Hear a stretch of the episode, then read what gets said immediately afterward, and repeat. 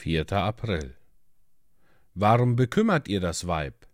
Sie hat doch ein gutes Werk an mir getan. Matthäus Kapitel 26, Vers 10 Maria tat etwas Außerordentliches für ihren Herrn. Sie war weder mit dem, was andere vor ihr getan hatten, zufrieden, noch wünschte sie, anderen den Vorrang zu lassen. So wagte sie es, ihrer Anhänglichkeit Ausdruck zu geben. Ein geheiligtes Herz, schöner als das durchsichtige Alabasterglas, wurde in dieser Stunde zerbrochen. Der liebliche Weihrauch der Nade konnte nur aus einem zerbrochenen Herzen seinen reichen Duft fließen lassen.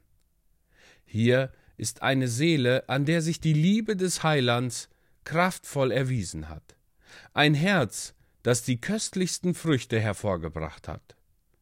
Der Herr nimmt Maria in Schutz. Was bekümmert ihr das Weib? Sie hat doch ein gutes Werk an mir getan. Wenn du über andere murrst, weil sie nicht deine ausgefahrenen Wege gehen, weil sie es wagen, ein wenig von der üblichen Linie abzuweichen, so bedenke vielmehr, dass es auch für dich reichlich zu tun gibt. Mag dein Werk auch nicht genau das ihrige sein, tue du einfach, was dir zu tun befohlen ist. Die, welche alles geben, was sie haben, gehören gewiss zu den Seltenheiten. Ihr würdet einen langen Weg machen müssen, ehe ihr an die Tür eines solchen Christen klopfen könntet. Wenn man für alle ein Asyl bauen wollte, so würde nur ein ganz kleines Haus erforderlich sein.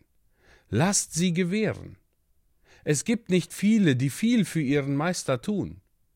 Trachte du nur danach, dass dein Herz voll Liebe ist, und dann folge seinem ersten geistlichen Drang.